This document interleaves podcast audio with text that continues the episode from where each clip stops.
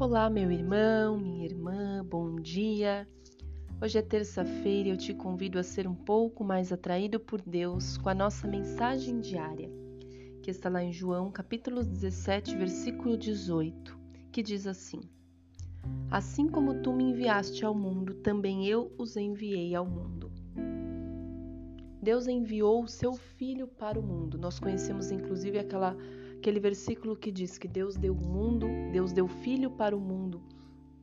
De tão, o amor de Deus pelo mundo foi tão grande que Deus deu Jesus Cristo para morrer por nós, para que nós pudéssemos crer nele e viver a vida com ele.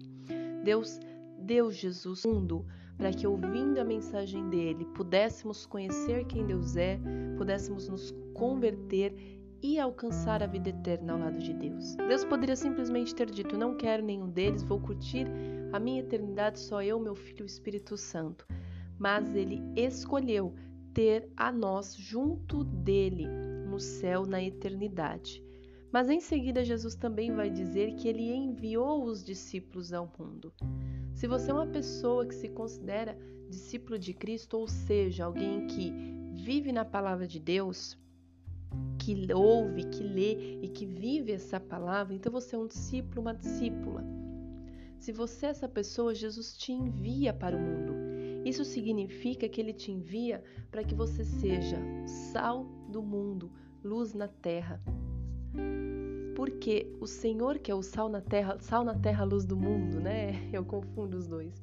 Porque nós precisamos ser pessoas com uma, a mensagem de Cristo que é sempre muito diferenciada do que as pessoas aceitam e que é um grande confronto. As pessoas não conseguem mais escutar aquilo que Jesus tem realmente para ensinar.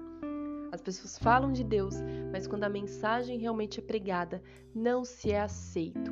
O mundo está cada vez mais egoísta, cada vez mais endurecido, então tem sido loucura.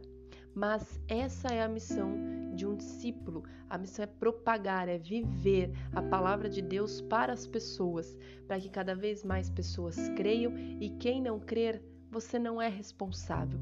A sua responsabilidade é em ir, em sendo enviado por Cristo, ir pelo mundo, ir por onde você estiver, mesmo que o seu mundo seja dentro do ônibus, que assim seja e a palavra de Deus seja manifestada.